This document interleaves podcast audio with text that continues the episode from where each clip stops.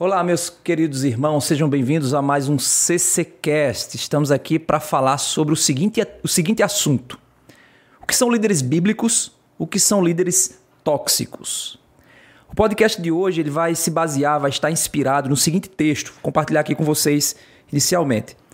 Está lá em 1 Pedro, capítulo 5, o verso 1 e 2, ele diz assim: Aos presbíteros que há entre vocês, eu, presbítero como eles, testemunha dos sofrimentos de Cristo e ainda coparticipantes da glória que há de ser revelada, peço que pastoreiem um rebanho de Deus que há entre vocês, não por obrigação, mas espontaneamente, como Deus quer, não por ganância, mas de boa vontade, não como dominadores dos que lhes foram confiados, mas sendo exemplos para o rebanho. Então espero que você aproveite esse podcast não, se, não esquece, verifica se está inscrito, verifica se você deu o seu curtir e compartilha esse conteúdo com mais irmãos. Seja bem-vindo a mais um CCcast. Está no ar, está no ar. Consciência Cristã Podcast. Irmãos, é, estamos aqui com o pastor Valberto. Ele vai aqui se apresentar. Ele é um dos cooperadores aqui da Consciência Cristã, da Vinac, já há muitos anos. E ele vai se apresentar para que vocês possam conhecê-lo e, estar aqui cooperando conosco nesse assunto tão edificante. Pastor Valberto, seja bem-vindo para mais um podcast. Muito obrigado, Pastor Lázaro. Obrigado a vocês que nos ouvem. É um privilégio para nós estarmos aqui. Eu sou o pastor Valberto Cruz. Sou da Igreja Brasil para Cristo, aqui em Campina Grande. E eu coopero, como o pastor já bem falou, com a VINAC nesse seu principal projeto, que é o Encontro para a Consciência Cristã, desde a fundação, desde Olha a primeira edição, em 1999, a primeira edição. Estive auxiliando desde então. E para mim é sempre um privilégio poder servir o Senhor, trabalhando, servindo os irmãos é, para a realização desse evento e dentre outros projetos que a VINAC tem realizado para a edificação do povo de Deus, para a evangelização daqueles que não conhecem o Senhor Jesus Cristo. É privilégio estar aqui e falar um pouco desse assunto urgente que precisa ser tratado, que Deus em Cristo nos dê graça, norteados pelo Espírito Santo, para, pela interpretação das Escrituras e consequente exposição, conversarmos a respeito desse assunto tão urgente. É, basicamente, o nosso podcast a gente vai dividir ele em dois momentos. O primeiro momento a gente vai falar sobre o que é uma liderança bíblica. E no segundo momento a gente vai falar sobre o que é uma liderança então tóxica. Eu sei que isso é um termo, é um termo que está em voga, né? É um termo muito usado, né? Chefes tóxicos, pessoas tóxicas, né? Então, na realidade, a gente vai é, não, não definir o termo, mas assim utilizar-se do termo para direcionar o que seriam esses líderes que no lugar de liderar acabam fazendo mal ao seu rebanho, ou seja, no lugar de edificar, conforme a gente leu aqui, na realidade, o próprio texto já vai nos dar uma direção, mas esses líderes acabam prejudicando o povo de Deus. Então vamos pensar primeiro sobre o que é uma liderança bíblica. O que seria uma liderança bíblica? É, para responder essa sua pergunta, nós temos que partir do ponto em que é, liderança é, Existem muitas pessoas dotadas de liderança na comunidade evangélica. Especificamente, não são só pastores que exercem liderança e que têm o dom para liderar. Nós vemos diferentes cargos, nós vemos diferentes ministérios na igreja em que pessoas exercem o papel, a função de liderança, no entanto, não têm o dom de liderar. Eu, pelo menos, sou daquela turma que parte do pressuposto de que dom é algo nato. Sim. É, existe, a pessoa nasce com. Existe uma dicotomia, um pensamento divergente. Para muitos, é, liderança é uma capacidade adquirida. Para outros, liderança é algo nato, em que é aperfeiçoado. Então existem duas linhas de pensamento. Existem uma linha que diz que liderança é algo inato é. E outra linha que diz que liderança é algo que eu posso aprender. Aprender. Uma capacidade de você. Você lidera pelo aprendizado.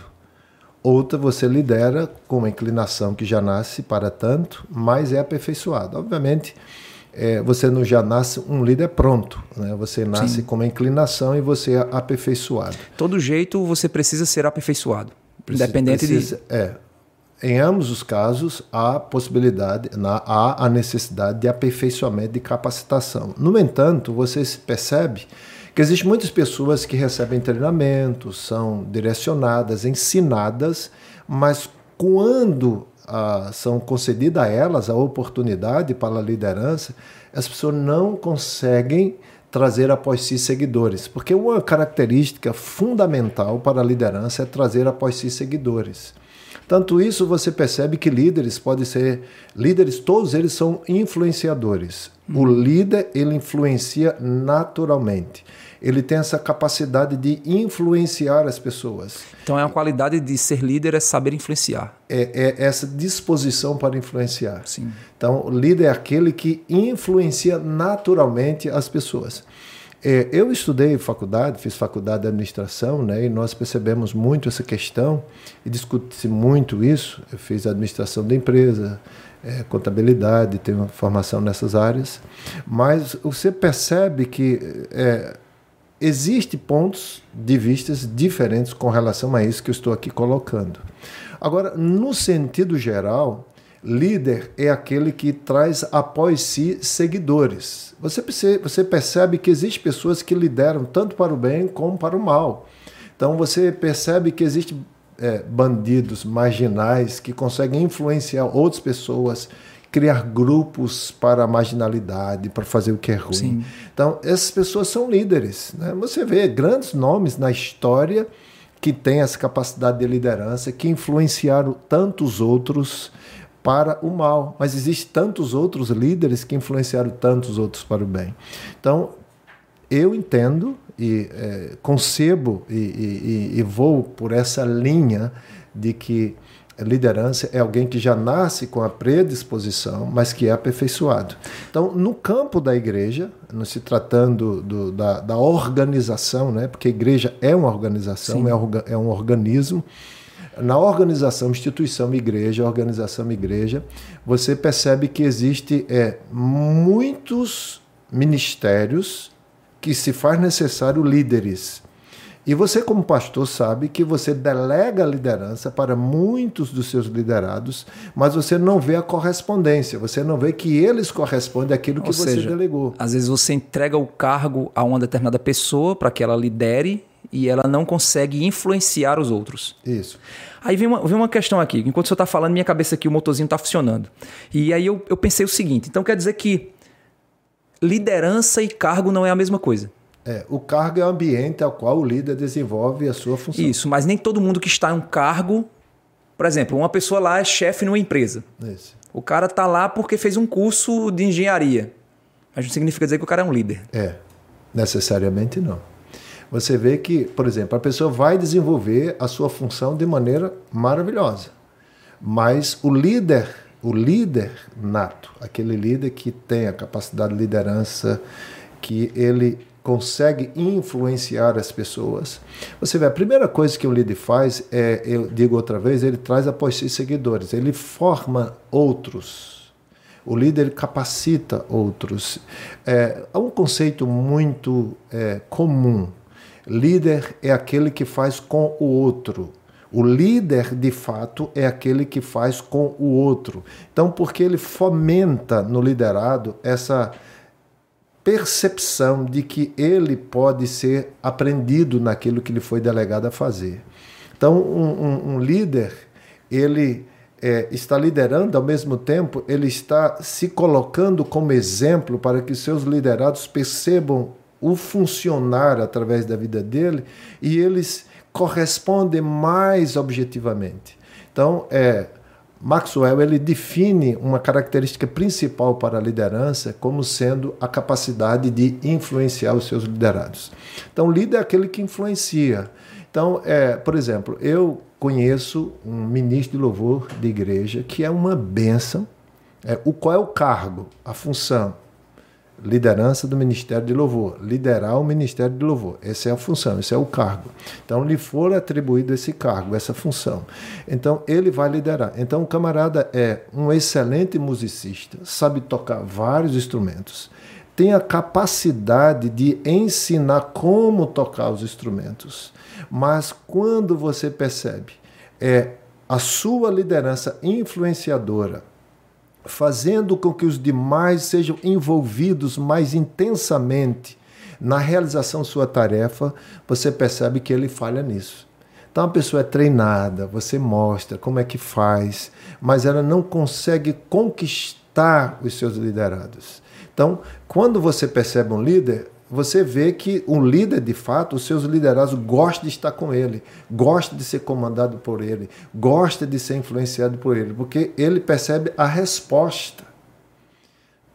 Eu, às vezes, é, quando eu estou, por exemplo, ministrando sobre liderança de pequenos grupos, eu tenho um trabalho sobre liderança de pequenos grupos, eu escrevi um trabalho sobre como a igreja pode crescer a partir de pequenos grupos, e às vezes, quando o liderado, eu estou treinando né, a, para que as pessoas liderem pequenos grupos, certa feita eu conversei com o pastor e eu apliquei uma dinâmica né? Nós tínhamos mais ou menos 140, 150 participantes no treinamento e eu dividi em pequenos grupos, né? É, propositalmente, e eu apliquei uma dinâmica de pequenos grupos, uma dinâmica em grupos pequenos, para que eu pudesse identificar essas pessoas que apresentavam a inclinação à liderança. Eu chamei o pastor que me convidou para aplicar esse treinamento à sua igreja e eu disse, pastor, vem comigo, vamos transitar entre esses grupos que nós formamos. E daí você vai ver pessoas se apresentando automaticamente, naturalmente, com essa capacidade de liderança. Uma das dinâmicas que eu apliquei foi você entregar uma folha de jornal para cada pequeno grupo e estimulá-los a criar alguma coisa com esse objeto, com o papel. E eu disse: ó, façam o que vocês quiserem fazer com essa folha de jornal. De seis, sete pessoas que constituíam o pequeno grupo, você vai ver alguém pegando o papel naturalmente, sem voz de comando no sentido direto, né? porque eu dei o comando para o grupo. Mas você vai ver uma pessoa naturalmente, aquele, aquele que se inclina a liderar, ele pega o papel, olha para os demais e diz: Vamos fazer o quê? Nós vamos construir o que com isso? Qual é a sua opinião? Então, essa pessoa ele já apresentou naturalmente enquanto líder. Quem não tem a capacidade eh, de liderança, ele vai ficar esperando a voz de comando. Ele pode saber fazer um barco de papel perfeito, mas ele não se apresenta para liderar o grupo. Sim. Ele espera a voz de comando. Ele espera alguém dizer: oh, O que, é que você sabe fazer? O que, é que você sabe fazer? Ó, oh, eu sei fazer um, um, um, um barco com jornal que ninguém faz melhor que eu. Mas ele é uma voz passiva. Ele fica esperando o comando. O líder nato, ele se apresenta. Ele pega e induz os outros a se apresentarem, ele estimula os outros a se apresentarem. Então é daí que nós percebemos naturalmente aquele que tem uma inclinação à liderança. Então ele pode não saber tudo de que se espera em alcance do objetivo. Sim. Mas ele se apresenta para ser aperfeiçoado e levar os demais à consecução do objetivo estabelecido. Então, o primeiro passo que a gente, ao se tratar de liderança, nós temos um problema, porque o nosso foco, eu acredito que seja liderança pastoral. Isso, exato. De que forma, por exemplo, as pessoas elas elas podem olhar para um, um, determinado um jovem ou um determinado pastor e dizer assim, rapaz, esse cara ele é um líder nato. Ou olhar e dizer, rapaz, esse cara ele está nessa posição, mas ele não é um líder nato. Ele é um administrador. Ele administra demandas, mas ele não influencia. Porque eu acho que esse é um, esse é um ponto. Muitas vezes tem pessoas que estão em determinados cargos por por ironia do destino, ou por pressões da vida, ou por escolhas que essa pessoa fez, ou que os outros fizeram por ela. E na realidade essa pessoa está lá sem ter autoconsciência de, sua, de que seu cargo é um cargo de influência. E tem pessoas que não estão sendo influenciadas por aquele cargo, e às vezes estão sendo dentro da igreja influenciados por outras pessoas que não é o próprio aquele que deveria influenciar. Exatamente. Então eu nós caminhamos nessa palavra introdutória para mostrar que existem muitas pessoas que ocupam né, cargos na igreja para exercer lideranças que de fato não são líderes. Estão ocupando o cargo, estão exercendo o papel, mas não têm esse perfil natural de liderança treinada. Em se tratando da liderança pastoral, nós percebemos que é quando você vai é, entender a maneira como o apóstolo Paulo ele coloca a diversidade ministerial, né? nós vemos algumas referências bíblicas. Paulo escrevendo aos Efésios, ele trata desse assunto. Paulo escrevendo aos Coríntios, ele trata esse assunto usando a metáfora, a figura do corpo humano. Paulo escrevendo aos Romanos, né, capítulo 12, ele também trata desse assunto. Capítulo 12 de 1 Coríntios, capítulo 4 de Efésios. São textos, né? Esse de Pedro que você citou, Sim. são textos que nós temos o aparato para perceber como né, a diversidade ministerial ela acontece no corpo de Cristo, no exercício do corpo de Cristo para um fim comum, que é o aperfeiçoamento dos santos. Então nós vamos perceber que é essa diversidade de ministérios diversidade de ministérios oriundo de uma capacitação de um único Espírito, que é o Espírito Santo. Né? O Espírito de Deus concede dons, capacitando-os. A, a concessão de dom é a capacitação do Espírito Santo, é Deus capacitando pelo Espírito aquele que pertence ao Senhor para exercer esse ministério, o serviço. A palavra ministério é serviço, é você servir. Então Deus capacita pelo seu Espírito aquele que a ele pertence, para que ele exerça esse serviço. Então nós percebemos que é uma variedade de serviços. Nem todas as pessoas exercem esse serviço. Quando você vai ler Romanos capítulo 12, né, a partir do versículo 6, chegando no versículo 8, você vai perceber que há uma capacitação para presidir. E aquela palavra presidir é liderar. Liderar. E quem lidera tem que fazer com zelo. Com zelo. Então você tem aqui duas coisas agora. Primeiro nós falamos que existe pessoas que nascem com essa inclinação para a liderança. E agora textualmente nós estamos pensando e vendo que Deus designa pessoas específicas para isso. Então, aqueles que presidem, faça com zelo. Se você vai ver o versículo 6, no versículo 6, Paulo está dizendo que pela graça de Deus, uns foram dados a isso, outros foram dados aquilo. Então, da mesma forma, o apóstolo Paulo vai falar escrevendo aos Efésios, porque isso é um pensamento que ele tem. Então, da mesma forma que ele aborda o assunto tratando com os irmãos romanos, ele aborda o assunto tratando com os irmãos efésios, porque ele não poderia falar diferente. Sim. Essa é a percepção que o Espírito de Deus o concedeu para falar. Então, isso eu quero mostrar duas coisas diferentes. Primeira, que existe pessoas que foram dadas por Deus a exercer o dom de liderança e deve fazer com zelo. Mas existe pessoas que afora o dom de liderança foram lhes acrescentado o dom pastoral. Então, além de você liderar, você pastoreia. Parece que é mais de um dom. Então, você é líder e você é pastor. Quando nós vamos ler, eu quero ler, se me permite, sim, aqui, sim. Efésios capítulo 4, a partir do versículo 7. É, é muito interessante isso, mas é por que, que as pessoas dizem, ah, fulano não tem jeito de pastor. É, fulano não tem características de pastor. É, fulano, ele se esforça, mas ele não corresponde ao pastorado. Então, nós estamos falando de liderança bíblica. Então, em nossa percepção, o que é liderança bíblica à luz das Escrituras? Liderança bíblica à luz das Escrituras, primeiro, é quando uma pessoa ele pertence a Deus, ele é de Deus, e Deus o dá para ele servir ao Senhor no processo de aperfeiçoamento, aperfeiçoamento do corpo de Cristo daquela forma.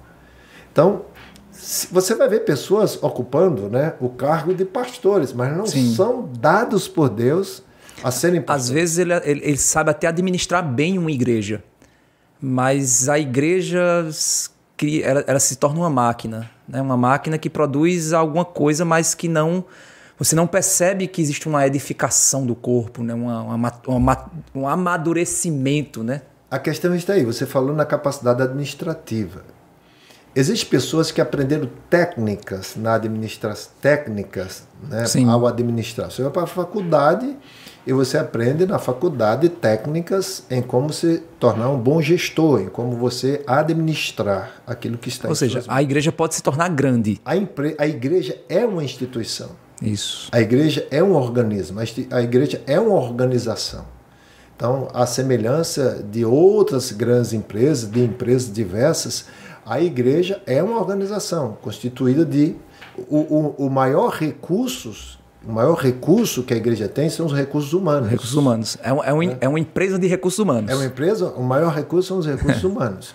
Agora, veja bem, a pessoa pode sim ser um excelente gestor, como eu lhe, como eu lhe disse. A pessoa pode ter o dom de liderança, a pessoa pode desenvolver aperfeiçoamentos na área da liderança, a pessoa pode se tornar um excelente gestor, levar a empresa a alcançar os seus objetivos, levar a igreja a alcançar os seus objetivos, no entanto, não ser um pastor, porque nós estamos falando de instituição, organização, e nós estamos falando de corpo de Cristo. A proposta bíblica é que você pertence a Deus, primeiro, você pertence a Deus, e a partir do momento que você pertence a Deus, Deus te concede, Deus te dá. Com que objetivo? Isso fica muito claro na palavra de Paulo aos Efésios. Então, Deus tem você, o Senhor te tem, e pela autoridade do Senhor Jesus, Jesus, por uma, por uma manifestação da sua graça, ele te tendo, ele te doa para você aperfeiçoar o corpo de Cristo, você servindo dessa forma. Porque o objetivo a que Paulo coloca é, em Efésios capítulo 4, por exemplo, o texto que eu estarei lendo para os nossos queridos ouvintes, é, o objetivo nesse fragmento da carta que Paulo está fazendo na exposição é Deus tendo você, lhe concedendo para que você aperfeiçoe o corpo de Cristo, para o corpo de Cristo ser a imagem de Jesus. O objeto final, o propósito final, o objetivo é você, o corpo de Cristo, ser parecido com Jesus. Então, há uma diversidade de ministérios em atuação pela capacitação do Espírito Santo para que essa comunidade a cada dia, cada vez mais, ela seja parecida com Jesus. O objetivo é que nós sejamos semelhantes a Cristo. Esse é o ponto final, esse é o objetivo, esse é a meta a ser alcançada. Então você pode ter uma igreja bem administrada, mas que não é, não está se tornando como Cristo. Vai ser um excelente clube social. Exatamente. Pessoa, Vai ser um atividades fantásticas. Fantástica de atração das confortável. pessoas. Onde as pessoas se sentirão bem, onde as pessoas se sentirão bem acolhidas, mas jamais se parecerão com Jesus. Ou seja, a igreja precisa de pastores e não administradores. Precisa de pastores. Porque quem pastoreia são pastores. E o pastor pressupõe um líder. Um líder. Ele, ele já é um líder nato quando Deus o chama e o capacita para isso. Vamos ler Efésios Sim. capítulo 4, verso 7 em diante, fica isso muito bem claro. Versículo 7 diz assim: E a graça foi concedida a cada um de nós segundo a medida do dom de Cristo. Ora, a graça foi concedida a cada um. É uma unidade na diversidade. Então, diversos, unidos em um propósito, segundo a manifestação da graça de Deus. Você ser um pastor é manifestação da graça.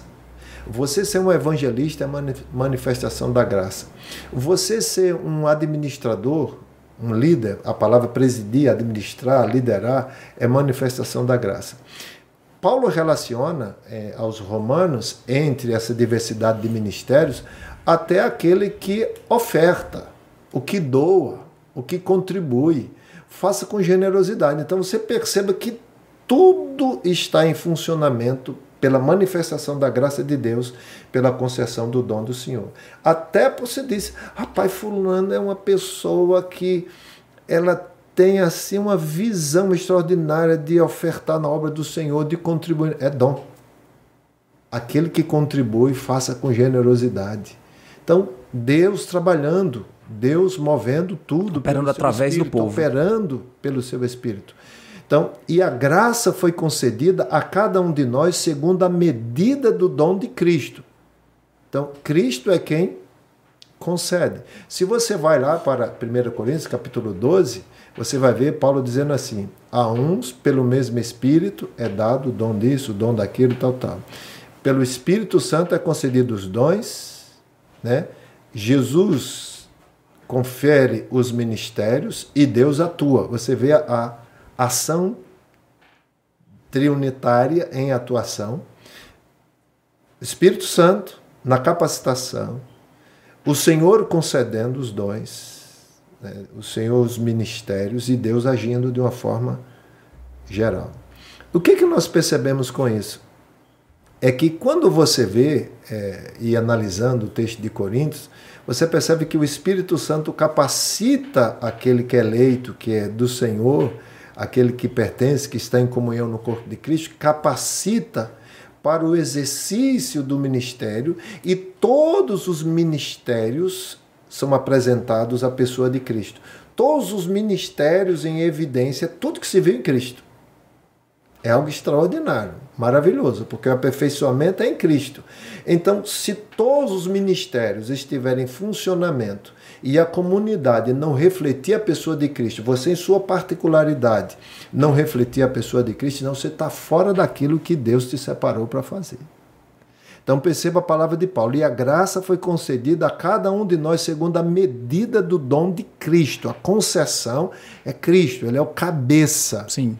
O cabeça é quem designa aos demais membros Ele de- como fazer. Ele delimita o Ele- escopo, ele né? delimita. É ele que escolheu. É ele que deu. Ele nos comprou para Deus e ele diz como nós temos que ser. Ele nos capacita a assim ser. Então, aí Paulo abre um parênteses para mostrar essa obra gloriosa de Cristo. Por isso ele diz, quando ele subiu às alturas, levou cativo o cativeiro e concedeu dons aos homens, para mostrar a autoridade do Senhor em fazer isso.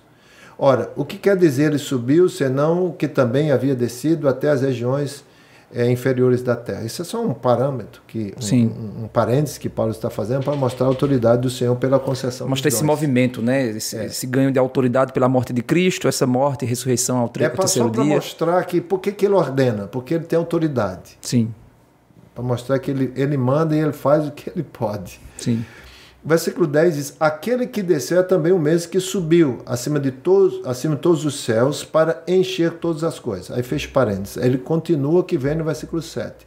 E ele mesmo concedeu uns para apóstolos, outros para profetas, outros para evangelistas e outros para pastores e mestres. Então você perceba que o que o texto está mostrando, que Paulo está trabalhando, é que Jesus lhe tem, Deus lhe tem.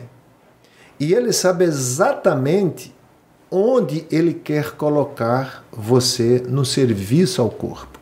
Perceba que o versículo 12 diz assim: qual é o objetivo disso, dessa concessão? E ele deu uns para apóstolos, para profetas, para evangelistas, para pastores e mestres. Mas com que propósito? Versículo 12 informa: com vistas ao aperfeiçoamento dos santos, para que os santos sejam aperfeiçoados. Mas você é aperfeiçoado em um modelo. Você não é aperfeiçoado aleatoriamente. Você é aperfeiçoado num parâmetro.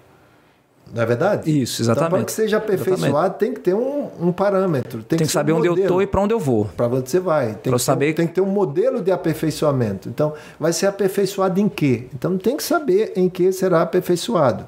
Então, com vistas ao aperfeiçoamento dos santos, para o desempenho do seu serviço, para a edificação do corpo de Cristo. Então, você é aperfeiçoado para o desempenho do seu serviço, para a edificação do corpo de Cristo, até que todos cheguemos à unidade da fé e do pleno conhecimento do Filho de Deus, ao estado de pessoa madura, à medida da estatura da plenitude de Cristo, para que não mais sejamos como crianças arrastados pelas ondas e levados eh, de um lado para o outro por todo o vento de doutrina. Então você perceba que é, o Senhor te deu para você exercer esse ministério. Então, ele te separou. Mas não lhe separou você sem capacitação. Ele não disse, ó, você vai fazer isso e te vira. Você vai fazer Inventa um isso, modelo da tua cabeça Inventa e- como você quer. Então, tem o alvo estabelecido, tem a meta proposta e tem a capacitação dada por ele. Então, quando você vê pastores fazendo exatamente as suas contrárias, quando você vê um líder fazendo exatamente as coisas contrárias a isso que fora proposto, esse não é um líder bíblico. Ou seja, o, o líder bíblico ele é uma pessoa que influencia pessoas na direção de torná-las cada vez mais semelhante a Cristo. A Cristo. E ele, ele faz isso por meio de sua vida. Por meio de sua vida, porque ele foi capacitado pelo Espírito Santo a fazer isso. Então você vê que é, ele foi ensinado, ele, ele é ensinado pelo Espírito do Senhor a fazer isso. Então o, o pastor não olha para si mesmo, ele olha para o outro. Ele olha para o aperfeiçoamento dos santos. O que ele faz, tudo que ele faz, tem visto o aperfeiçoamento dos santos. É, o, o seu ministério objetiva o aperfeiçoamento dos santos, como diz a palavra de Deus. Você está servindo o outro para que o outro seja aperfeiçoado e tenha um bom desempenho no seu serviço. Por exemplo, é, alguém que, que tem essa concessão de dom de Deus, de sabedoria, de conhecimento, o pastor, ele no exercício do seu ministério, ele vai contribuindo para tudo isso. O exercício do seu ministério contribui para o corpo. Ele não olha para si, ele olha para o corpo. Então ele vê o aperfeiçoamento dos santos tendo um propósito, chegar à Ou semelhança seja, de Jesus. Ele não administra a igreja para si. Não, ele ele não faz o seu império pessoal. Não, de forma nenhuma. Ele foi capacitado para ver o outro, ele foi capacitado para ver aquilo que o Senhor o concedeu em visão a ver. Deus mostrou a ele onde ele tem que chegar. E Deus o capacita para fazer isso. Tem uma frase bem interessante que uma vez eu vi um pastor, eu não lembro qual foi o pastor, acho que foi o Hernandes. Ele dizendo o seguinte: tem muitos pastores que foram, foram chamados a cuidar da noiva, mas eles estão flertando com ela. É. Quer dizer, ele foi chamado para cuidar da noiva de Cristo, mas ele está paquerando a noiva de Cristo para ele, né? Usando a noiva de Cristo para si. E, e você cita textos, como você citou um texto, olhe como você cuida da igreja do Senhor. Porque se você não faz aquilo que o Senhor te ordena fazer, você vai ser cobrado, você vai ser penalizado. E a ferramenta, a ferramenta do pastor para o pastoreio, o cajado do pastor é a palavra, né? Por isso que é prega a palavra. Né? Então, às vezes você está ali utilizando muitas ferramentas psicológicas, filosóficas, ideológicas, administrativas, mas você não está fazendo o que deveria de fato fazer, né? Que é pastorear o povo de Deus, influenciá-los por meio da palavra, não é isso? Quem que te capacita a exercer o ministério? Quem te capacita a fazer o serviço? Né? Vamos trocar essas palavras. Dom por capacitação e ministério por serviço. Então, quem te capacita a fazer o serviço? O Espírito Santo. A uns, pelo mesmo Espírito, né? e aqui Paulo fala dom de Cristo, né? você foi capacitado pelo Senhor Deus você foi capacitado por Jesus, pelo Espírito Santo, você é capacitado por Ele para que você exerça esse serviço. Então, não há como você estando nesse foco, não há como você estando nesse propósito divino, você buscar capacitação fora disso. Então, ferramentas que não te propiciem você exercer o excelente serviço que o Senhor te ordena, não serve. Não serve. Então, qual é a principal ferramenta nesse exercício? Qual é a principal ferramenta em você prestar esse serviço? Sua total dependência no Senhor. Então, você tem que ser uma pessoa que vive em oração. Você tem que ser uma pessoa dependente do Senhor em oração. Você tem que estar conhecendo todo o tempo a vontade do Senhor pelas Escrituras. Como que você vai aperfeiçoar as pessoas com outra ferramenta a não ser aquela que o Senhor te capacitou? Então, para você orientar, para você conduzir, para você apontar o caminho, mostrar, para que essas pessoas sejam aperfeiçoadas no exercício do seu ministério, primeiro você tem que ter essa experiência com Deus, você tem que caminhar com Deus, você tem que andar com Deus, é, você tem que mostrar isso em sua vida. É por isso que o apóstolo Paulo ele diz né, que você tem que ser padrão, né? Em 1 Timóteo capítulo 3, ele fala sobre isso, né? Ele diz, olha, seja padrão para os fiéis, né? No trato, é. na palavra, né? no ensino. que a sua casa, né, você seja marido de uma só mulher, que seus filhos estejam lá em submissão, ou seja, que você seja pastor pelo menos dentro da sua casa, né? Seja influência dentro da sua casa. Você tem que denunciar que você está sendo aperfeiçoado. Como que você vai mostrar que você está é, trabalhando para aperfeiçoar outros se você não está sendo aperfeiçoado? Não faz sentido. Então, pastor, diante disso, é, então, entendendo essa definição né, do que é uma liderança bíblica, né, que é essa pessoa que influencia, que lidera pessoas, e que na realidade ela está ela tá na direção de um projeto de tornar as pessoas e tornar a comunidade mais semelhante a Cristo. Nós temos então aquela liderança que a gente falou né, no, no começo, que seria a liderança tóxica. Que seria o quê? O, que seria esse termo né, que eu estou aqui? Não quero definir um termo, né, mas estou utilizando o termo para ajudar a gente a pensar é, são líderes que até influenciam, mas muitas vezes influenciam para si mesmos, para um projeto de poder próprio. E por vezes eles fazem as pessoas se sentirem culpadas por não se submeterem ao seu projeto de poder pessoal. Esses líderes tóxicos, e isso é uma realidade né, que, que muitas igrejas acabam sofrendo, acaba entrando no que Pedro diz aqui, né, são pessoas que é, eles, como ele diz assim, que pastoreiem o rebanho de Deus que é entre vocês, não por obrigação, mas espontaneamente, como Deus quer, não por ganância, mas de boa vontade, não como dominadores, mas sendo exemplos para o rebanho. Exatamente aquilo que o senhor falou aqui. é? Ou seja, é, um, um, um líder bíblico ele vai liderar espontaneamente, de boa vontade e sendo exemplo ou seja, influência. O que o senhor falaria em relação a, a, a, a esses líderes que, que acabam. É, como é que eu posso. Vamos, vamos, começar a pensar assim: como é que eu poderia identificar que eu estou sendo vítima de um líder tóxico?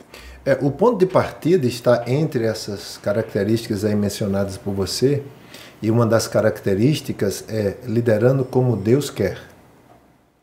Um líder tóxico, nessa expressão que você aqui está colocando, ele não lidera como Deus quer. Ele está liderando como ele quer, como ele acha conveniente, como ele acha mais produtivo, como ele acha que vai ter melhor retorno para si. Então, o líder que lidera não como Deus quer, ele lidera para ele mesmo, ele não lidera para o Senhor, ele não pastoreia para o Senhor, ele não objetiva o aperfeiçoamento dos santos. Então você veja Mateus 28 no comissionamento do Senhor, Mateus 28, a partir de 16. Não é? É, o Senhor nos comissiona a cumprir um mandato dele, a cumprir uma missão estabelecida pelo Senhor, que é fazer discípulos. Fazer discípulos de todas as nações. E o parâmetro que o Senhor estabelece é que ensine os outros a guardar o que eu ordenei vocês a fazerem. Então, não existe essa possibilidade de você liderar segundo a vontade de Deus, você fazendo coisas contrárias à vontade do Senhor. Nesse parâmetro de comissionamento do Senhor, o Senhor está dizendo: olha, vocês serão exemplos, vocês serão modelos de discípulos. É, vocês ensinarão os outros a guardarem o que eu ordenei vocês a fazerem. Então, é, esses líderes que se colocam frente à comunidade, que prestam esse serviço, mas que não correspondem à vontade de Deus, não são pessoas separadas pelo Senhor para o ministério pastoral. Não são pessoas dadas pelo Senhor. Você acha que Deus vai dar alguém para exercer o ministério se ele não está exercendo segundo o que Deus estabeleceu para que assim fosse. A Bíblia é clara, o Senhor está dizendo, a Bíblia, a palavra de Deus está dizendo que Deus deu pessoas para pastores. Deus tem servos, filhos seus. A primeira condição para que se fazer um pastorado que seja correspondente à vontade de Deus é a pessoa ser do Senhor. Então, se a pessoa não é do Senhor, a possibilidade dela fazer um pastorado segundo o coração de Deus é zero porque o Senhor não tem. E o Senhor só dá o que tem. Existem muitas pessoas que, olha, é, eu percebi que ser pastor ganha dinheiro. né? Existem outras pessoas. Por ganância, né? É, por ganância, está aí entre as, entre as características. Existem outras pessoas que dizem, rapaz, eu, eu, eu, eu vejo que exercer pastor é, é, tem fama. É, é uma pessoa é, que é bem quisto. Já está procurando aí, está entre as, entre as é, eu tô vendo aqui, ó. Né? Por obrigação, espontaneamente, é, seria mais ou menos boa vontade, ou seja, a pessoa está é, movido. Sabe que, que, que é, uma pessoa pastoreia de maneira obrigada é que não sente prazer nisso. É, ou então é aquela coisa, né? Você diz assim, eu tentei fazer de tudo, nada deu certo, então eu acho que é porque eu sou pastor. É. é. Obrigado. Então, pastoreia por obrigação não tem amor por aquilo que faz. Então, quando você vai ler, por exemplo, 1 Coríntios, capítulo 12, você vai ver que a, a, o exercício que permeia todos os outros é o amor. O dom que permeia todos os outros é o amor. E Paulo faz a discussão no capítulo 13. Paulo diz: ó, tem, um, tem um dom aqui que sobressai todos os outros, e, e os outros não têm a expressão da graça de Deus se não, se não for fundamentado desse. Paulo disse: não adianta você profetizar se não tiver amor, não adianta você dar a vida se não tiver amor, não adianta você ter o dom do conhecimento se não tiver amor. E ele relaciona alguns dons e mostra que o exercício desse dom tem que ser baseado num dom supremo que é o amor. Então, quando a pessoa diz: Olha, eu estou aqui obrigado, eu estou fazendo isso por obrigação, vá amarrado naquela expressão popular que diz: Olha, eu estou indo pregar, mas eu não tenho vontade de fazer isso. É, é porque me botaram nessa função por obrigação. Como ovelha. Pastoreando por obrigação.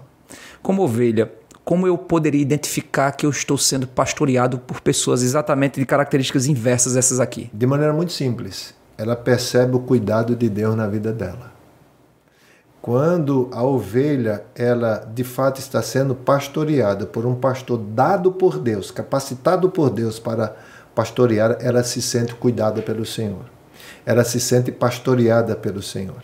Porque ela vê o trabalho do Senhor através daquela pessoa, daquela pessoa. na vida dela. Ou seja, ela faz bem. Ela faz bem, a pessoa se sente segura.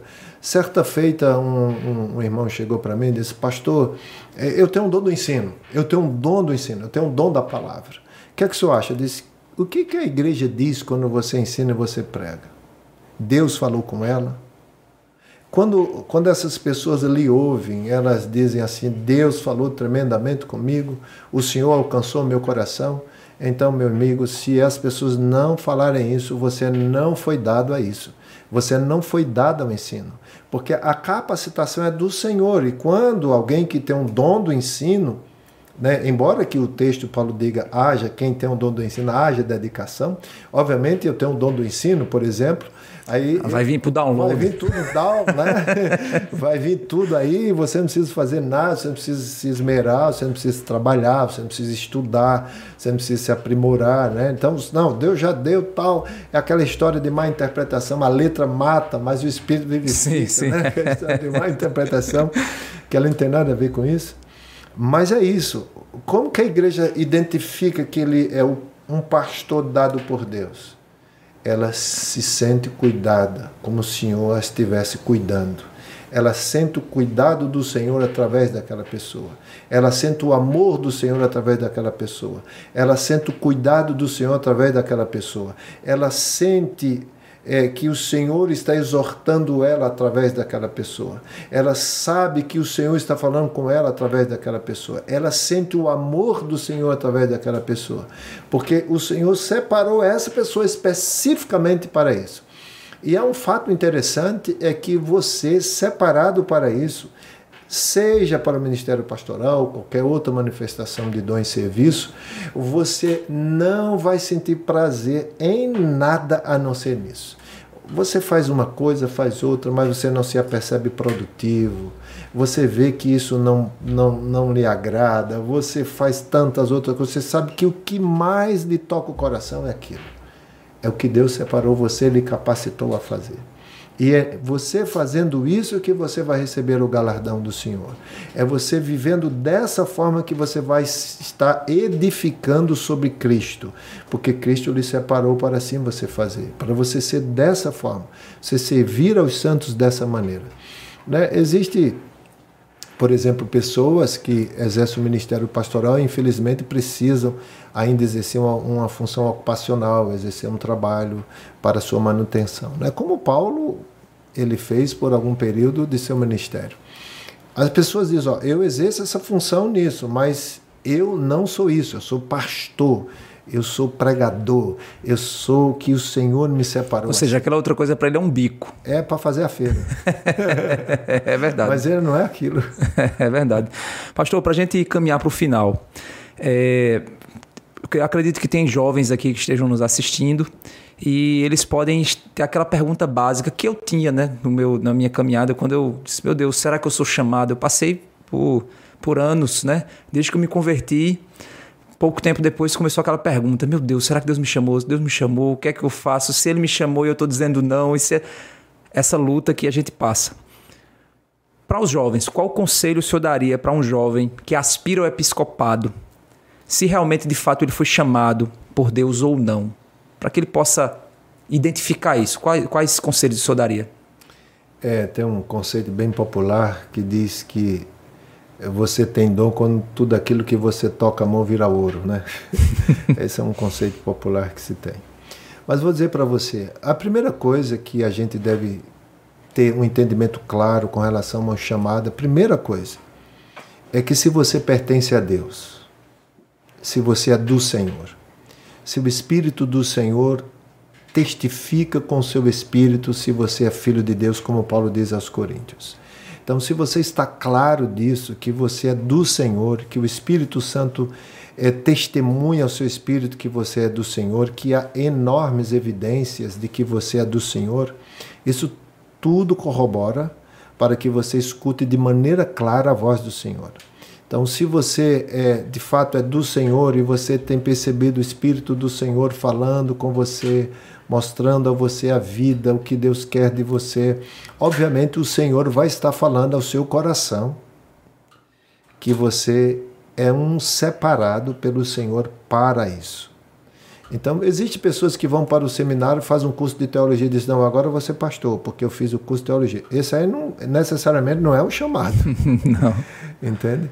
Então, existem pessoas que Deus de fato chama, separa e essas pessoas, elas vão naturalmente se inclinando a isso. Deus vai mostrando, Deus vai mostrando, Deus vai mostrando.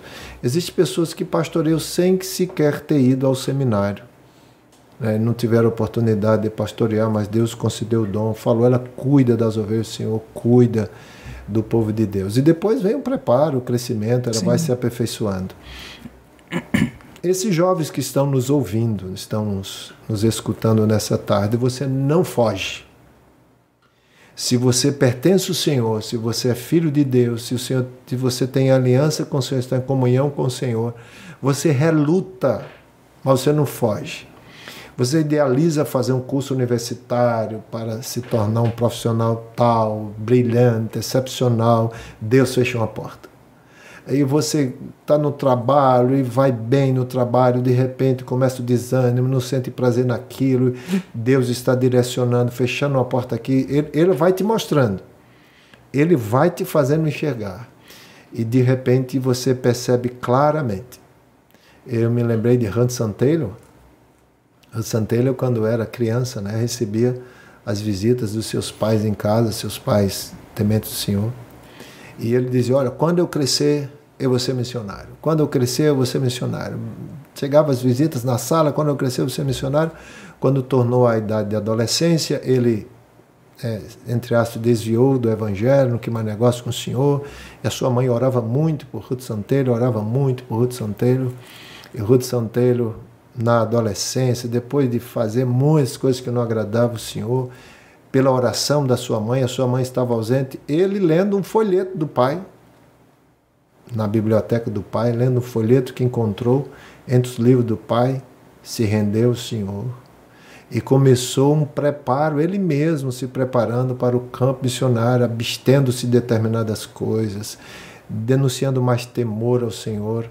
E ele dizia: Eu estou sendo treinado para quando o Senhor me levar para a China, eu vou aprender que eu já fui treinado pelo Senhor aqui, dessa forma, dessa forma, dessa maneira.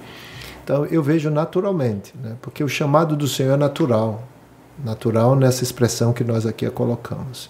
Quando Deus separa, Ele separa, capacita e faz você enxergar que Ele te levou para isso. Exato. Embora que você relute, relute por anos, tem gente que é, ele reluta com Deus por anos, mas ele acaba cedendo e não tem outra. E ele diz: Senhor, há quanto que eu já poderia ter me entregue e produzido muito mais para o Senhor. Então, esses jovens que estão nos ouvindo, você pode idealizar uma série de coisas, mas se o Senhor te separou para isso, não tem outra. Maravilha. Pastor Valberto, uma alegria ter estado com o senhor aqui. É, espero né, que a gente possa, outras oportunidades aí, ter outros podcasts falando também sobre esse assunto, né, sobre liderança no geral. Então, Deus abençoe sua vida, agradeço a sua participação, né, que Deus esteja lhe fortalecendo. Amém. E eu quero encerrar dizendo para vocês, queridos, que nos ouvem, que aquilo que você faz assim, que você diz, poxa, eu não tenho capacidade para fazer isso. Eu já estudei, já li e tal, mas eu percebo que isso não é de mim. Foi o Senhor que te capacitou a fazer. Então faça com dedicação, com esmero, sabendo que é o Espírito do Senhor que está te capacitando a servir dessa forma para o corpo do Senhor ser aperfeiçoado. Sabe, quando eu estou ensinando, para mim ali é a coisa que eu mais amo fazer. É a coisa que eu acho que eu sou mais produtivo. E aí eu sei que isso não vem de mim, é a capacitação divina, foi o Senhor que me deu para isso.